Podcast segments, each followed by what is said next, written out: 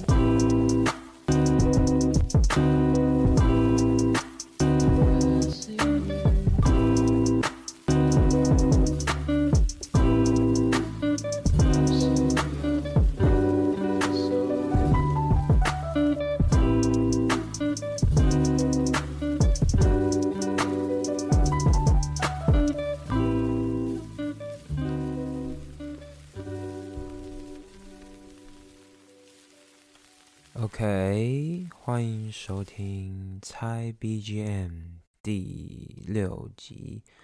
今天是我们失眠歌单，然后失眠歌单第二集。那今天的主题，呃，我是主持人 Joey。今天的主题叫做“做梦的时候不要回头”。那至于为什么会选择这个主题呢？我们等下就慢慢的跟大家娓娓道来。那这次的主题是主要就是从我们从失失眠歌单第二集，那一样会介绍一些很多非常非常好听、非常非常有趣的歌跟大家去做分享。但是今天要围绕在一个主题，就是 dream，就是梦的这个部分。那是因为反正就是有一次我就呃突然就是有做梦，然后醒来之后就想说，哎，可以跟大家。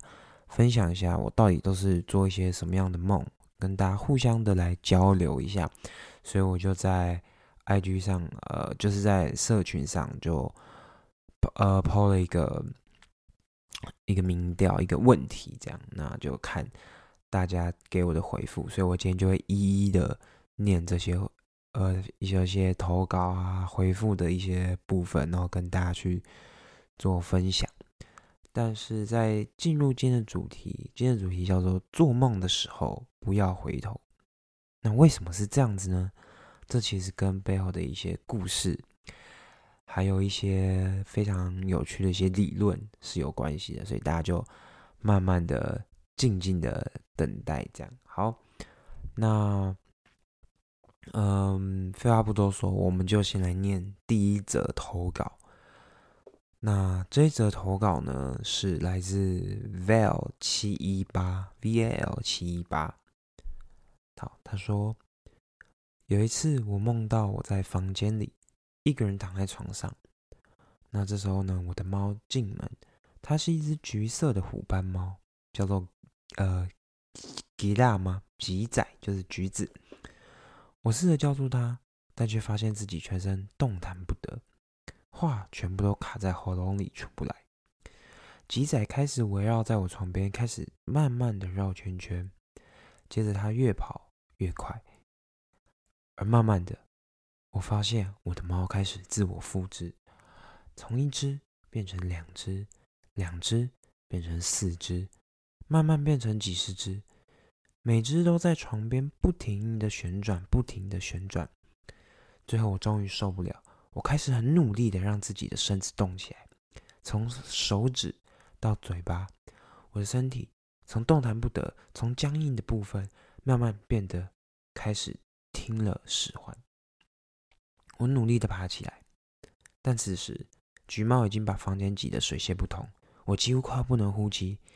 每呼一口气，那些猫毛全部都会卡进我的喉喉咙里，我开始大口喘气。我使尽全身的力气拨开了这些猫，努力的走向到门口。接着，没气，那些猫毛全部卡进了我的喉咙。橘色的颜色，橘色的色彩在我眼前不停的挥动。没气了，没气了，没气了。接着醒来。这是一则来自 VAL 七一八的故事。老实说，我觉得这个梦。完全不知道在公山小，但是他就是带有一种很荒谬的感觉。或许他的猫在他做梦的时候，或许他的猫在他睡觉的时候，真的就是在他旁边，真的就是用他全身的毛把他的毛放到他的脸上之类，所以他才做这样的梦。不知道，但有些时候你醒来的时候才发现，原来我会做这梦是有原因的。但大部分的时候，你会发现我做这个梦是没有原因的。就像有时候我们都会梦到，比如说被小丑追啊，被怪兽追啊，死亡啊，然后甚至很多这样子的原因，就是比如说你看什么恐怖片啊，就会做这样子的梦。好，那接下来这首歌是《Life Is But a Dream》，生命、生活啊，只是。梦只是梦想，不用想太多，Let it be。就像 The Beatles 所说的，Life is but a dream by Findlay。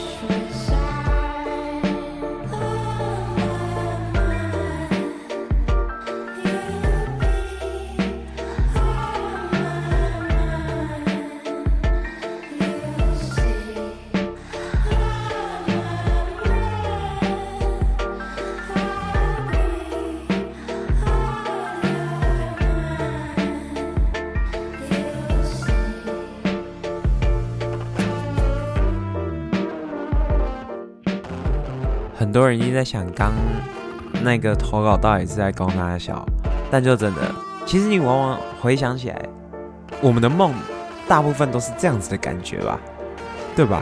你没有很少醒来，然后想说，哦，这好有逻辑，这好有叙事性，很难吧？通常我们的梦都是，呃，啊，我的猫怎么会在我旁边这样一直滚来滚去，一直滚来滚去，这才是正常的吧？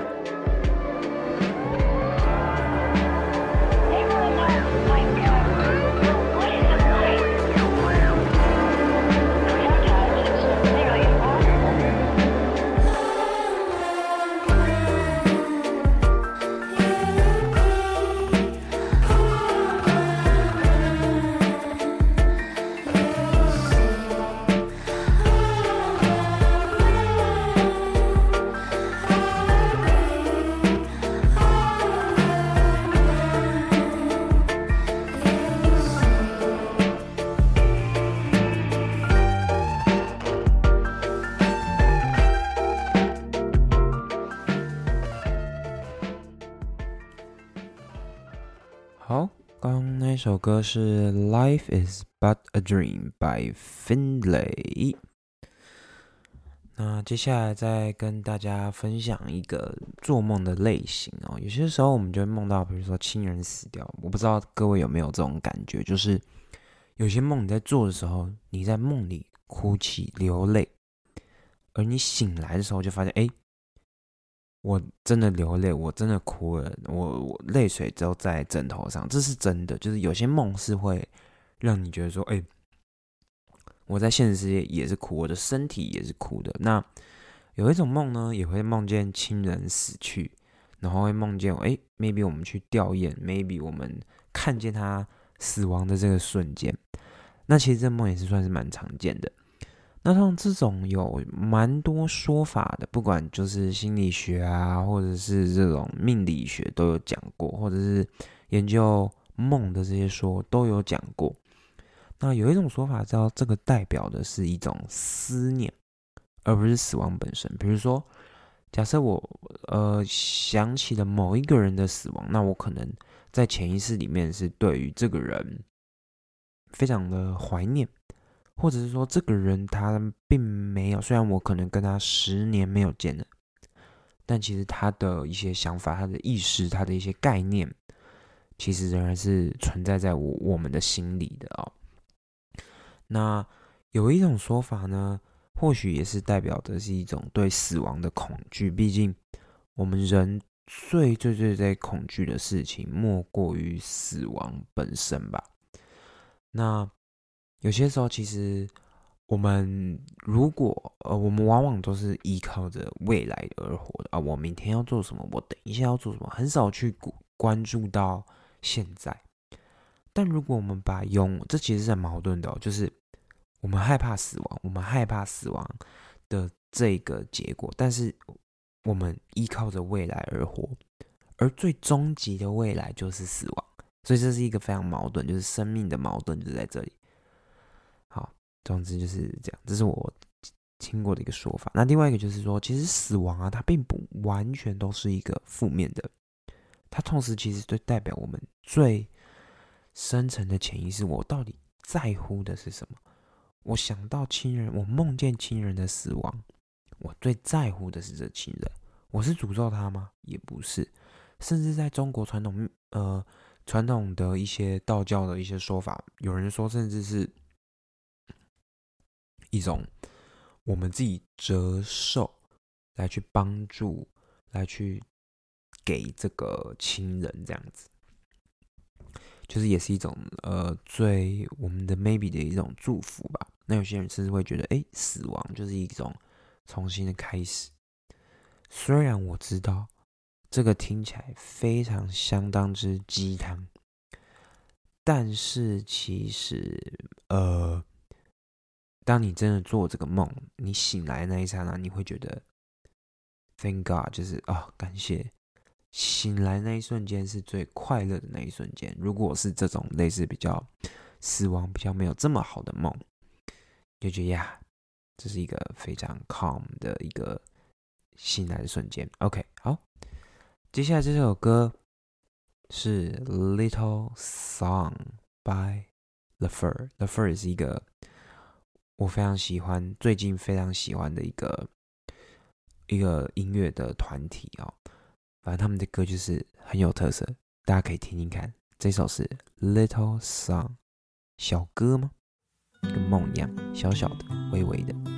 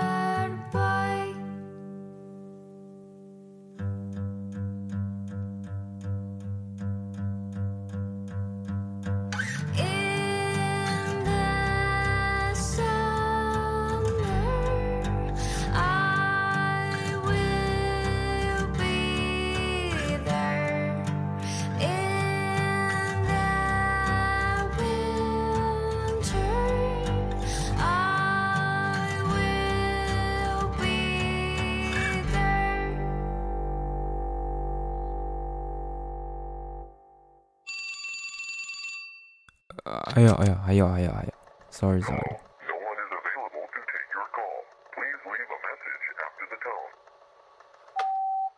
OK OK，就是逼身后请留言啦哦。好，那哎，我这不是硬要接的哦，但刚刚他刚他刚真的说逼身后请留言，那现在就是我们来念下一则投稿，这则投稿是来自 F 底线三四 root。好，那我就直接开始念喽。他说：“这是一个非常古怪的梦，在梦里，我是一个百货公司的销售员，专门卖椅垫跟布沙发。但老实说，我却根本不喜欢向别人推销，对于工作呢也无精打采。我只是想要把欢乐带给百货公司里的其他同事。而有一天，老板过来关心我的销售状况，因为我这个月的业绩啊挂零鸭蛋。我告诉他啊，没事啦，就只是最近景气比较差，也不会有人来买。但是日子一天一天就这样过了，销售数字呢，仍然像网络 lag 时看 YouTube 的那个圆圈圈，就是我们看 YouTube 不是都会有那个在跑的那个圆圈圈。他说终究是个零啦。老板呢也越来越关心我。突然有一天，老板变成一个超级大头的老人，满脸是白色胡子跟白头发。我强烈怀疑这个人在闹我。接着，我在惊吓之余，场景变成我和朋友在温泉里舒服的泡汤，而温泉底下还冒出如水晶戒指般完美的泡泡。温泉啊，水温泉的水泛着白色透明的微微光，温度也非常的舒适。我仔细往下一看，下面还有一个白色的海星。当我仔细一当我仔细的看那个海星的时候，我发现海星中心竟然还有白色晶莹剔透的毛发。于是我忍不住潜下去捡起了海星，靠近一看，嗯，那不是刚刚那个卖场老板的大头吗？他的头竟然烙印在海星里面。接着我就吓醒了，然后我又睡着了。这真的是相当可怕的一个梦。哎，这个梦是有点连接的。我想象的他讲的那个大头老人啊，其实我想到的是《玩具总动员二》里面的那一个，我忘记那个那个矿工叫什么，但是他就是一个大头老人，白胡子跟白发。那个老人也是，你刚开始看他，可能觉得他是一个超级大好人，但结果他是一个又自私又这个，我记得是 maybe 贪婪嘛，又自私又贪婪的一个玩偶玩具。然后为了让他们能够去参加国外的展览，然后不惜手段，然后就把胡迪给封住了。这也是其中一个梦。那其实我自己呢，也曾经梦过类似的感觉，就是就是这种比较失望型的。就是前几次我就梦见我是那个蜘蛛人。好，我知道这听起来很扯，但是就梦到自己是蜘蛛人，然后有跟着一群蜘蛛人去出勤出任务这样。但是我发现我怎么射那个蜘蛛网都射不出来，超级奇怪的啊！射射射射，我就从大家从一栋大楼跳到另外一栋大楼就射那个蜘蛛网，结果我就不是，我一射就射不出来，所以我就从高楼摔下去，然后呢醒来，就是醒来之后又睡回去，又做一样的梦，所以呢我就在射跌倒。醒来，射，跌倒，醒来，射，跌倒，醒来，在这样子的轮回之中，我对于自己那个射不出来的那种忧虑、那种恐惧，然后明明知道等一下很有可能射不出来，又要从高楼跌下去，在那个撞击的瞬间又要醒来，就好像不断的面对死亡，不断的死亡，不断的死亡，这样子的感觉，我觉得或许跟这个人跟 F 底线三是 root 一样，就是。不断的受到打击，但是却没办法。我甚至连在泡汤、温泉泡舒服的时候，都还要面对这一切。所以这是非常可怕、怪异、怪奇的一个梦。那很适合接下来这首歌，叫做《World War Zero》，是。Voody，其实我不知道是不是这样念，V O O I D，Voody 的歌《World War Zero》，零次世界大战，不是第一次，不是第二次，更不是第三次，第零次世界大战，《World War Zero》by Voody。我和你的问题，就像美国和穆斯林。也像中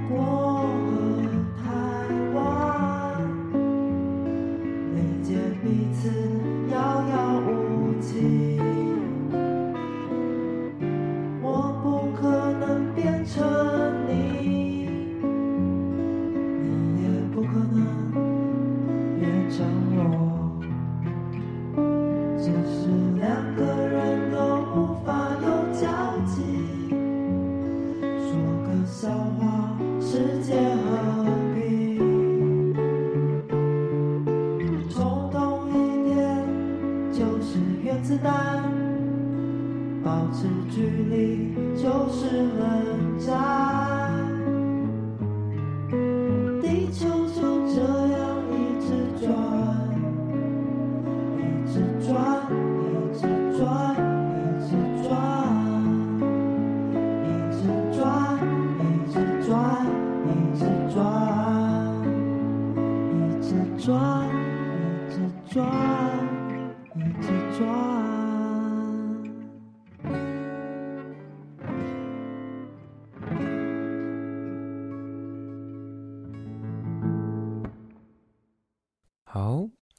首是《World War Zero》by Voody。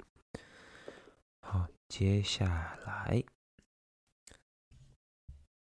今天第一次做这种念投稿的的节目，不知道听起来或者是整体的感觉会不会太快？第一次做，所以还有点抓不大到那个节奏。但是除了念稿之外，我还会再穿插一些自己的一些想法、一些 idea。那接下来讲到梦啊，我觉得最重要的就是考试的噩梦吧。我相信大家都做过，就是比如说，要么考试没有时间啦，哦，考试没有准备啦，看到那个数学题目干，以为要考那个三角函数，结果这一次出的是，呃，还有什么啊？呃，那个排列组合，虽然读了也没用，哦，总之 whatever，就是考试的噩梦也是其中的一种梦。我记得我有没有做过考试的噩梦？其实还好，我个人是还好。那我接下来念一则非常非常短的，我觉得这则也是，它就两行啊。我觉得这种就是好啦，他要投稿，我就给他念一下好了。可能他非常想要被听见吧。这个是来自 H U A I R U I Z H A N G。Hu 花 Irizan 是不是这样念？我不知道。那我们就来念。他就是说，他最印象深刻的一个梦啊，是晕船对象穿着女仆装，把狙击枪嘟到我的嘴巴里，然后开枪。What the fuck is this? This is bullshit. 就这两句而已啊，不到三十个字，完全没有形容，直接、明确、明了的。但这很有画面吧？就是晕船对象，女仆装，狙击枪，嘴里，棒，嘟到嘴里，然后开枪。但我想问个问题：你觉得他这个人在被开枪的那瞬间，他是快乐的？他是兴奋的，他是担心的，还是他是觉得干竟然是这样？我不知道，no idea，不予置评。但是我觉得非常有趣，梦到这个就会既开心又惊吓吧。我觉得就很适合我们等下这首歌。这首呢是来自 Ella Fitzgerald 的《I've Got a Crush on You》，我。晕你了啦，晕爆了啦！拜托穿女仆装，然后往我嘴里大射一把吧。I've got a crush on you by Ella Fitzgerald。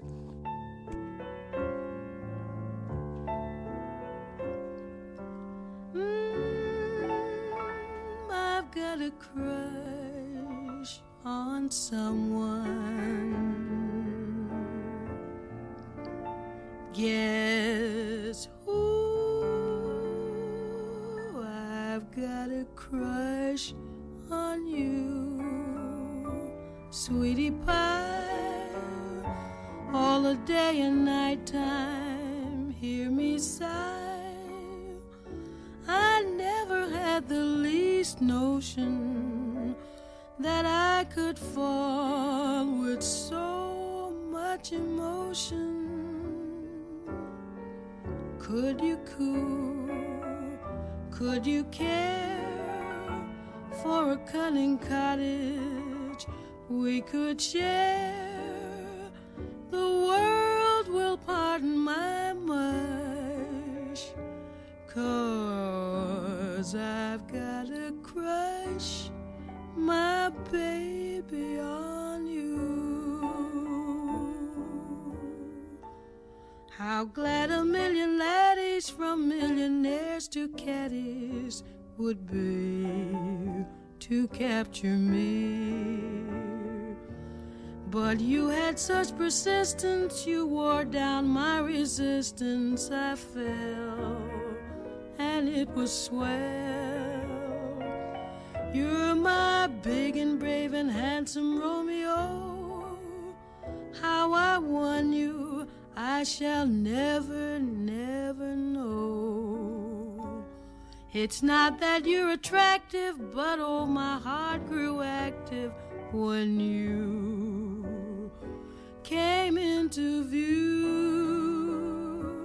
I've got a crush on you, sweetie pie, all the day and night time.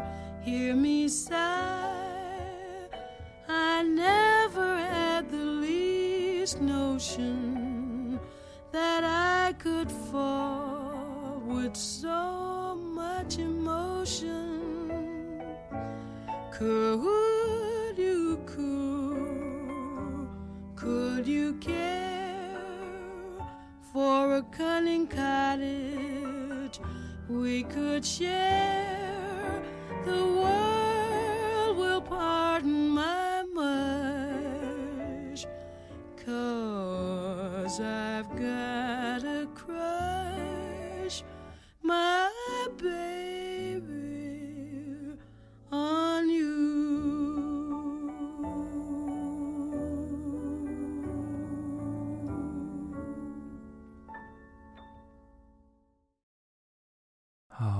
刚刚那个是 Ella Fitzgerald 的《I've Got a Crush on You》。那 Ella Fitzgerald 来跟大家分享一下哈，她是二十世纪最重要的爵士歌手之一哦。跟她同齐名的啊，当然就是 Billie Holiday。这 Billie Holiday 就不用说，她是爵士界的女王啊。然后还有莎拉沃恩哦，Sarah Vaughan。那反正他们三个就是美国爵士乐的最重要的歌手之一啊。那他也获得十三个格莱美奖，而且被美国总统列根跟老布希有这个所谓的总统的自由勋章啊。那他的音乐类型就是我们讲的 jazz 啦、蓝调啦等等。那他也跟非常非常多当代的。就是大约是六七年代的那些很有名的爵士乐手，包括了，比如说像是 Louis Armstrong 啊，Louis Armstrong 就是非常有名的那个，呃，那一首叫什么？呃，因为忘记那一首，就是他他最有名的那一首是那个 Rainbow，哎，不是不是不是不是不是 Rainbow，是那个。好，我现在用啊，Dream a little dream of me 哦，这是他最最最最最最有名的一首，而且甚至有一点点滥用了，就是在电影里面大部分有一点点滥用。那但是这个 Ella Fitzgerald 他也是有跟他合作过，那他当然还有跟比如说像是艾灵顿公爵，他艾灵顿公爵也是一个爵士乐里面非常重要的一个人物，也是美国爵士乐当代的都是用。公爵来去称呼他的，那有时候呢，他是一种所谓的摇摆乐手。Ella Fitzgerald 所谓的摇摆乐手，就是他有一点就有呃，摇摆乐就是他可以透过这种，比如说像是低音提琴啦，然后这种节奏的一些组合，比如说像是呃萨克斯风啦、铜管的乐器、木管乐器，那通过这些的音乐，所谓的摇摆，就是它是一个即兴，非常即兴的。那每一个乐器啊，都会各自的去在某一个时段去想要主导，比如说像是钢琴，就会在某一个时段秀出它的主旋律，主旋律不变，但是它会透过自己的这一个乐器的特色，然后去表现出自己最独特的那个面貌。那比如说小喇叭啦，哦，像是这种小提琴、吉他也都会加入，那都会在各个适当的时段。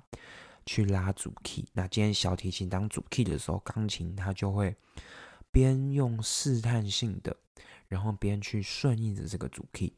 那小小提琴主 key 差不多的时候，气势没这么强的时候，就换钢琴当主 key。那钢琴就去拉主 key 的时候，这时候比如说像是萨克斯风，它就会开始慢慢的酝酿，它就会开始准备。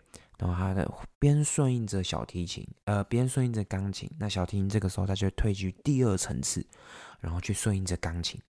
然后大家就会互相争斗，什么时候要钢琴有点弱掉的时候，哎，萨克斯风就会出来，然后强调整个主 key。这个就是爵士乐它最主要的精神，就是一个非常即兴。那所谓的摇摆乐就是 swing music，这种三零年代发起的音乐类型，它其实就是把这一个。玩法发展到极致啊，这个就是爵士乐的一个非常有特色的一个部分。好，接下来来念下一则来自 Brian 一九九四的一个投稿。他说：“这是一个非常奇葩的梦啊，也令人非常不解的梦。在梦里，我跟我大学时的前女友还有她老公以前在机场里面散步。哦，就是他跟他前女友，然后还有他前女友的老公在机场里面散步。他们夫妻俩正在评论我的性爱影片，而且还大肆批评我的无感以及冷漠。我感到非常生气，于是赏他们巴掌之后就离开了。走着走着，我来到了国外，脚下踩着干燥的沙子。我可能来到阿拉伯或非洲的国家吧，我想。对面一个吉普赛女郎朝我走过来，她穿着游牧民族的经典打扮。我跟她也没有算对到眼，但我一直发觉她往我这边走。我下意识的将手放到口袋，我想要拿起手机求救，却发现我怎么样也摸不到我的手机。我很记得我把我手机放进口袋啊。吉普赛女郎来到我面前。她开始说一些我听不懂的话，配合那夸张的手势，有时甚至口水都喷到我的脸上。我着急的在口袋里翻来覆去，却还是没有摸到任何的东西。最后，我拔出了手机，赶紧打开，想要求救，却发现我手机里面竟然完全没有任何可以拨号的地方，上面全部都是同志的交友软体。救我啊！Oh my god，到底是怎样啊？这是一个非常无解的梦，没办法解梦。其实我蛮不相信解梦，因为我觉得解梦就是一个剥削的过程。但是这个梦真的是荒谬到完全真的是令人费解。就像 Brian 一九九四说，这是一个非常令人不解的、非常奇葩的梦。好，接下来这首歌是叫做《Full Moon》。我们休息一下，听一首歌，等下再回来。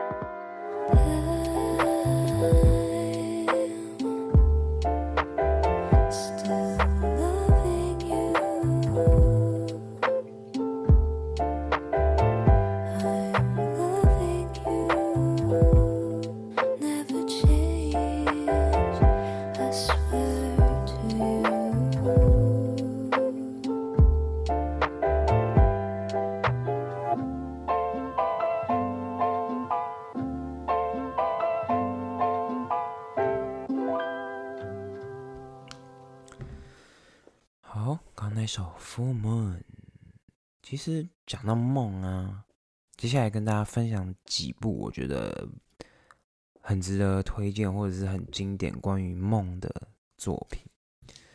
那因为其实梦这种东西啊，从不管是从以前的希腊神话，就是有比如说像是预言性的梦啊，或者是不管从呃中国。的一些民间的一些传说，或者民间的一些小说里面，也都是有一些梦的元素。所以梦这个元素，其实，在呃我们的生活里面是占非常重要，而且它也是比较没办法去理解的一个部分。那当然，在文学作品里面也是非常多。那我今天介绍的一些电影的作品，也是希望大家可以去有机会的话，可以去找找看，或者是来就是了解一下。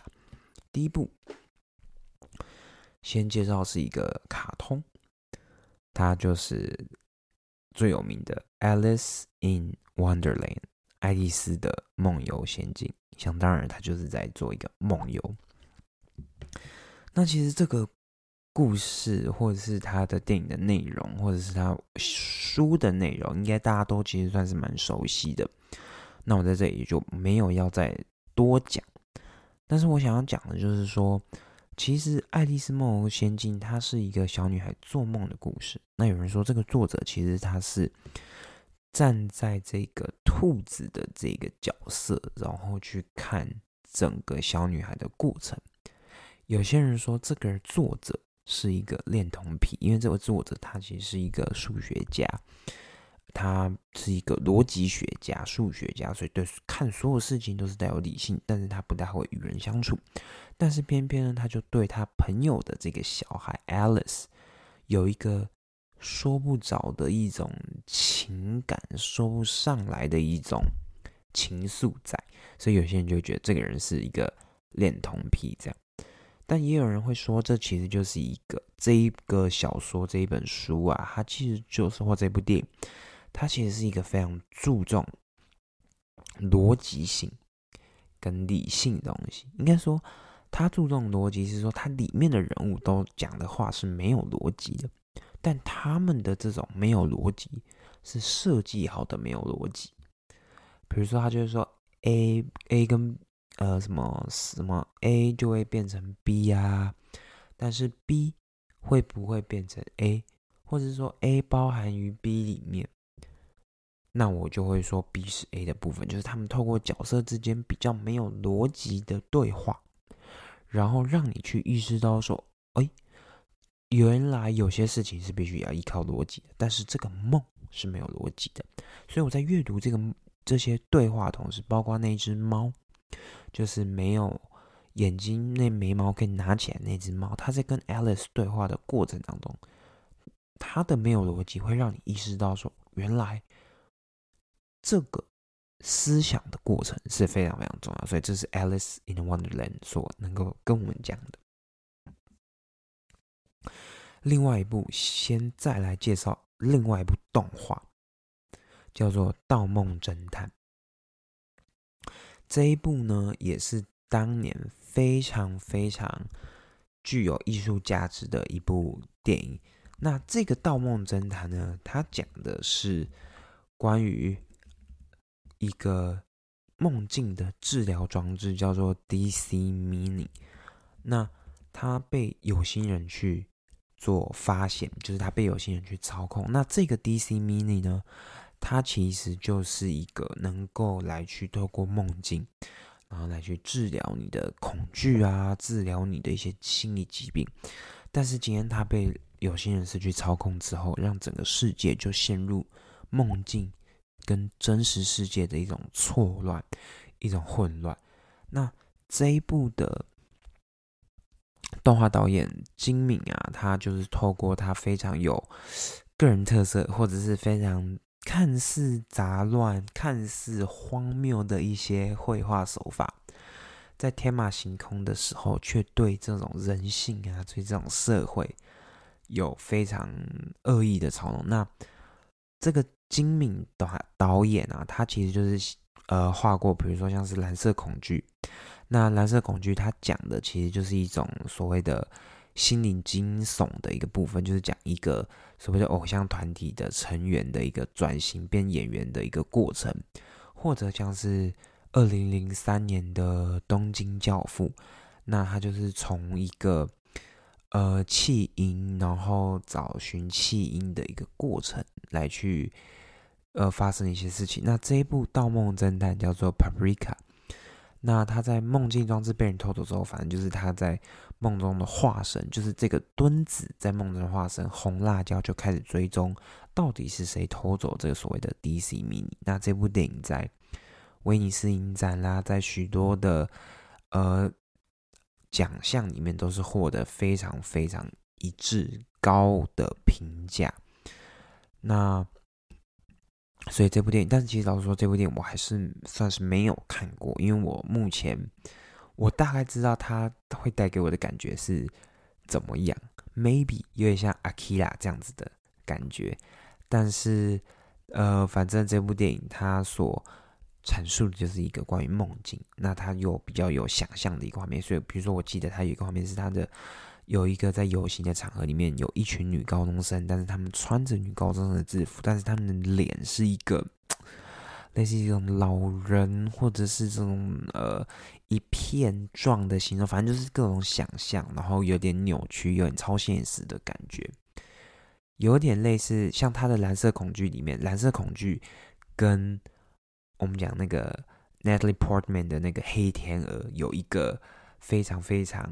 接近的一个关系，就是一个非常类似的一个关系，就是介于追求完美、追求人的注目、追求名誉、追求这那个 celebrity 的同时，所会面对到自我的矛盾、自我的这种恐惧、自我的创伤的这种感觉，甚至会看着镜子。然后镜子里面的人就会这样转过来，这个真的是不管是黑天鹅或是呃那个蓝色恐惧里面最恐怖的一个、最惊悚的一个桥段。这样好，那接下来再跟大家推荐一部，我觉得如果讲到梦的电影没有讲到这一部，那这个人所推荐的片单就完全不用鸟他，就直接不理他。这一部。绝对就是我们诺兰在二零一零年的全面启动。诺兰导演，然后里奥纳多皮卡丘就是 Leonardo DiCaprio，还有那个就是 Joseph Gordon-Levitt 他们，然后还有 Tom Hardy，就是各种角色都有在里面演出这部电影。那这部电影目前也是我最爱的，它应该算是谍报动作片。它是我目前最爱的谍报动作片，而且在诺兰所有电影里面，我目前是给予全面启动最呃，应该算是在动作片里面，我全面启动是给最高的评价。那另外一部当然就是呃，我觉得全面启动甚至超越黑暗骑士。虽然你不能说他们两个的性质很类似，毕竟黑暗骑士它讲述的其实就是善恶跟灰色之间，英雄跟邪恶之间的对立。但是它也是在这个动作片的一个领域之一。那我觉得这一部《Inception》它讲的就是一部在讲盗梦，就是 Leonardo 就在他饰演的这个 cop，他是领导的一个盗梦小组。就是比如说，我去到你的梦境里面，然后把你的一些资讯给偷起来，因为人们在做梦的时候是最没有防备的时候，所以我偷取你的一些想法，我偷取你的一些商业的一些机密。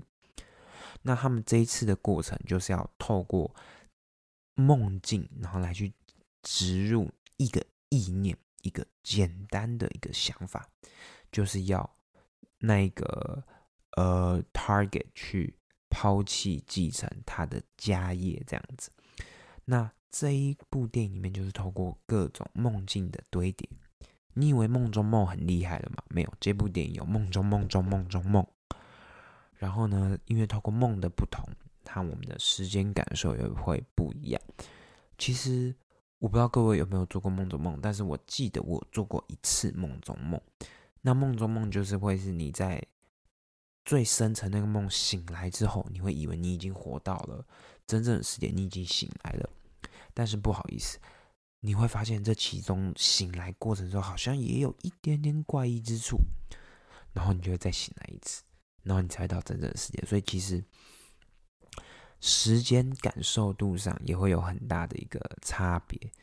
那这部电影它就是里面就玩了很多关于时间、关于地心引力、关于梦境的一个部分，所以这一部我真的是非常非常的推。所以如果你还没有看过看过任何一部诺兰的电影，你连《星际效应》都没看过，你连《黑暗骑士》全面。都没看过，那我个人其实会建议先推这一部《全面启动》，因为它真的是扣人心弦，而且它从播出的那一刹那，就会紧抓着你的眼球，再也不放开。而且你每看到做梦，你就会就会对做梦有一种完全不一样的一个想法。推荐给大家这三部电影，关于梦的一个非常重要的一个在具有历史意义的几部作品，推荐给大家。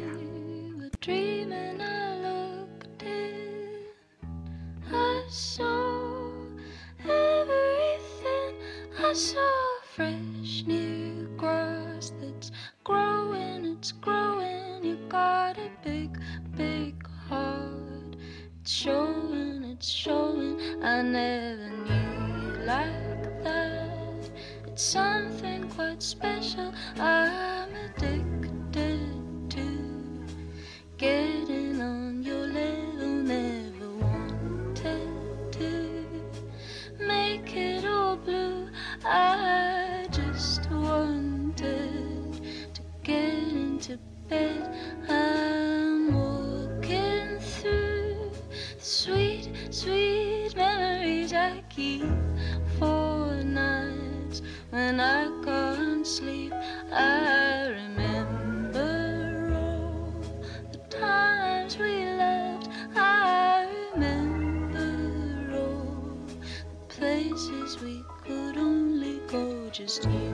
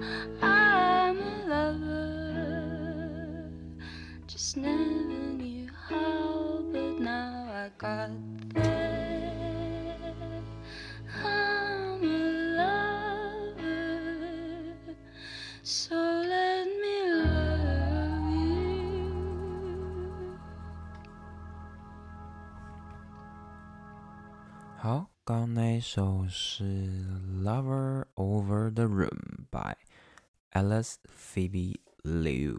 好，我刚刚在节目一开始的时候就讲说，这一次的主题叫做“做梦的时候不要回头”。那接下来我就来跟大家讲，为什么我讲做梦的时候不要回头。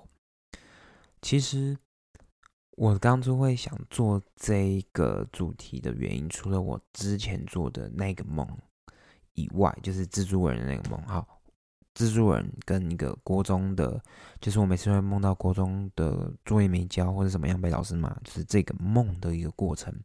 醒来之后才想做这个投稿，这个征稿。那之后呢，因为最近刚好前阵子《神与少女》就重映了，所以其实我刚刚的电影还没讲完哦。第四部电影就是绝对要推的，就是《神隐少女》。那其实我相信大家应该都看过《神隐少女》，毕竟它应该算是宫崎骏数一数二有名的作品之一，所以里面的剧情我就不再讲，就是大概讲一下，就是反正就是呃千寻跟他的爸妈在搬新家的过程当中迷路了，然后呢就进到了一个废弃的这种游乐场。那他爸妈呢就看到游乐场的摊贩有在有一些食物，然后就一直吃，一直吃，一直吃。那千寻呢就意外的进到了这个灵异世界有鬼神的一个汤屋里面，然后去打工，希望能够去救回他的。爸爸跟妈妈从他们变成猪，然后变成人这样子，那里面就遇到了非常多人，比如说像是白龙啊，比如说像是汤婆婆啊，就是那个汤屋的这个老板，比如说像是无脸男啊等等。那其实小时候我看的时候，其实是蛮怕的，就是它里面的那种鬼怪的这种性质，或者是他们那种，比如说像汤婆婆有那个有一个三颗头绿色的，因为像是妖精的那种东西。哦，小反正小时候看就觉得很可怕。小时候看《污虐男人》就觉得，干这个这个太可怕了。但其实因为前日重映，然后我就去看，我就觉得，哎，其实并没有想象中的那么的可怕。而且它的艺术性，或者是它整体这部电影，就是真的从头好看到尾。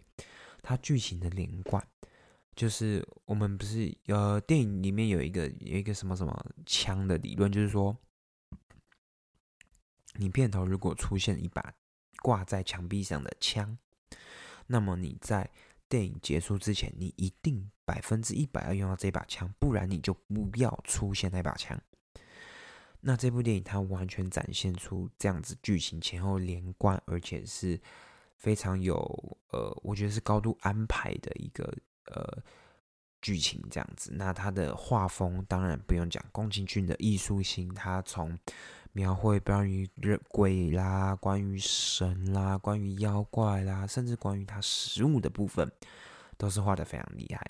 那我觉得最特别的是角色之间的互动，就是我以前都一直觉得说，哎，汤婆婆就是一直出现，一直出现；无脸男就是一直出现，一直出现；然后白龙就是一直出现；然后那个什么小林，就是他的朋友，他在汤屋里面的朋友也是一直出现。但其实没有，主角呢就是千寻，就是小千。他在堂屋里面遇到了 A，遇到了 B，遇到了 C。那这些角色他虽然出现的时间没有到很久，但是他的光芒或者甚至他角色的完整曲线，并没有被千寻所盖过，也没有被忽略。那千寻的成长就更不用说，从刚开始的面对恐惧，到后来的勇敢机智。那其实里面有非常多的理论，比如说，诶。白龙是千寻的哥哥啦，有些理论说什么，诶，这是一个呃死去的一个过程什么之类的。但其实我觉得最重要的，回归到这一部电影的艺术本身。其实我觉得，呃，这个艺呃这部电影的艺术就是在于它角色的塑造，在于它绘画的一些美丽。而且我觉得最重要的是，我觉得这个贪污它代表的是一个成人的世界。那千寻她是一个十几岁的小女孩，所以她进入到这个成人世界，不管有人说贪污就是贪污，也有人说贪污就是所谓的风俗店，不管，但是她就是从一个小朋友的角度来去看大人的世界，她看见大人的荒谬，她看见大人的贪婪，尤其在面对这个嗯无脸男的时候，给予黄金，给予这些金子，那。所有的大人就会为你做任何事情，甚至被你吃掉，或者像是，比如说他们刚开始看到那个腐烂神，就是他们以为是腐烂神的河神，就是很脏的，大家都不愿意去承担，大家都去做的逃避。那我们现实社会当中的是不就是这样子吗？那比如说像是无脸男，也有人提出，呃，对于无脸男是一个没有主见。不停的讨好别人的一个人，一个鬼，那他就想，他吃了青蛙就变青蛙，吃了男人那个里面的那个叫什么？哎，是什么妖精吧？就变成了这个妖精。他都是在符合大众对他的期待，都是在符合人们对于。你的渴望，他为什么要一直产出精子，一直要丢钱给人家？就是他想要被认同嘛。那这其实也是青少年时期所要面对最重要的一个议题。那另外呢，我觉得这整个部电影就是在讲述关于成长的一个过程，不管是呃从一个还是一个非常小，然后会很害怕走这个长廊的一个小女孩，变成面对汤婆婆、面对快要死掉的白狼这些英勇的举动，那我觉得这是一个非常重要的部分。甚至有些人说，那个第一次千寻在棉被里哭泣的时候，这就是一个月经来的一个展现，这样，这是也有人是这样子的说法。那这就是我最近看重映《神隐少女》所带来的一些感受。那接下来就带来《Always with Me》，就是让跟宫崎骏共同谱出的这首。呼んでいる胸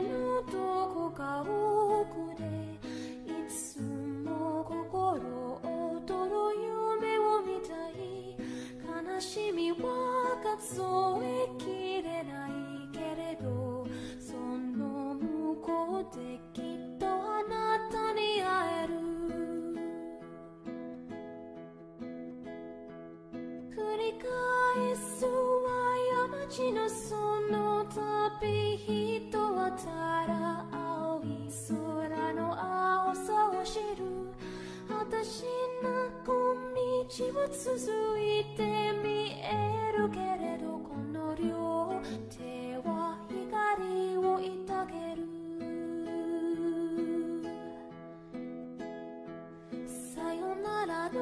時の静かな胸ゼロになるから高耳を澄ませる。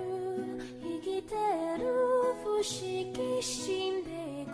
不思議。花も風も街もみんな同じ。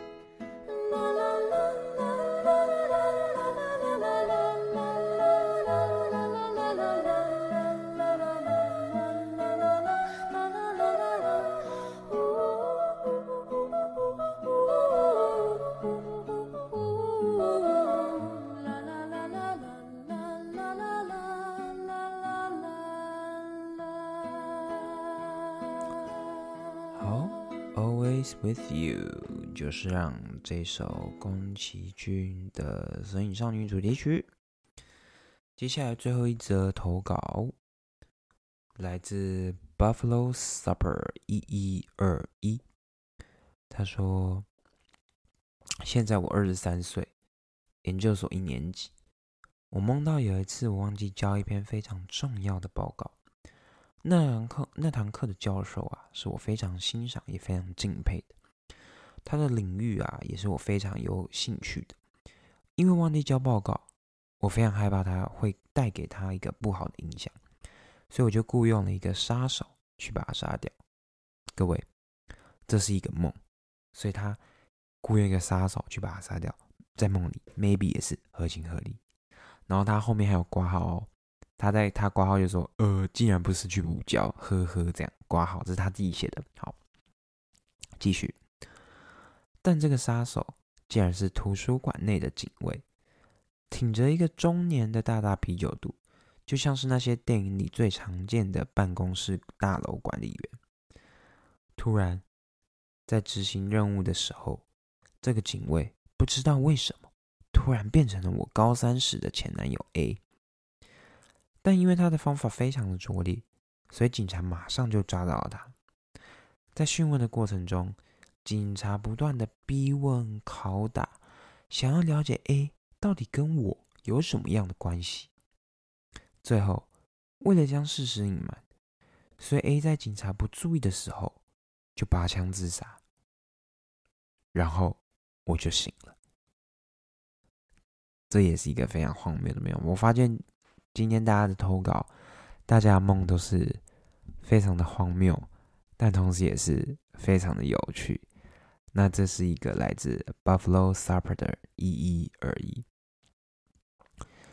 其实我觉得有时候做梦就是会让人觉得一种很特别的感觉。好梦的时候，你就会想一直做；但醒来的那刹那，你会觉得啊，有一点可惜。但我们的生活真的有这么悲惨吗？其实还好。而做噩梦的噩梦的时候啊，我们就觉得说啊，醒来的那一刹那好险，有醒来。那最后再跟大家推荐一部电影叫《Last Night in Soho》，大家可以去找是 N. R. Taylor Joy 的电影，它里面讲的就是关于梦跟过去的一种现实交错。就是一个非常荒谬。那就这样吧。This night has opened my eyes by The Smith，一个非常有名的乐团。做梦的时候别回头。再见拜拜。